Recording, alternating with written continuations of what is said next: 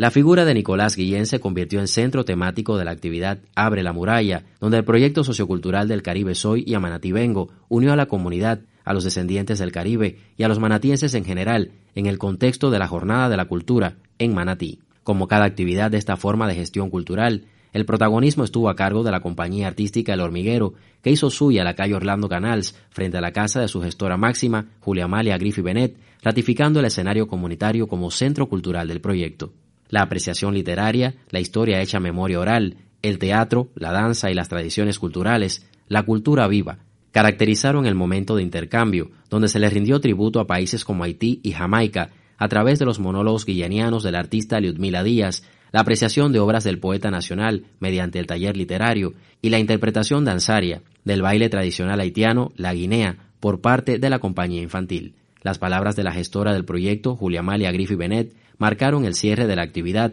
Allí la líder destacó que del Caribe Soya Manativengo sigue dinamizando al barrio, que ahora estará más activo, luego de una ausencia prolongada a causa del impacto de la COVID-19. Que el proyecto sigue adelante, que la comunidad nos apoya y la comunidad nos sigue todavía.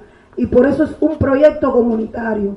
Pienso que tenemos que seguir mirando todas las personas que son descendientes como somos nosotros lo estoy invitando para en marzo hacer un trabajo bonito con todas las personas descendientes y los que no son descendientes que están en la comunidad.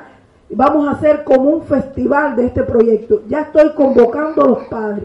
Aquí hay un elenco de jóvenes escritores, especialistas de literatura que nos van a ayudar y nos van a seguir apoyando. Estoy agradecido que hayan venido hoy. Está vinieron parte de los instructores de arte, la directora de la Casa de la Cultura, el departamento metodológico, todo el mundo para apoyar el proyecto. Y sepan ustedes que el proyecto no está solo y vamos a seguir.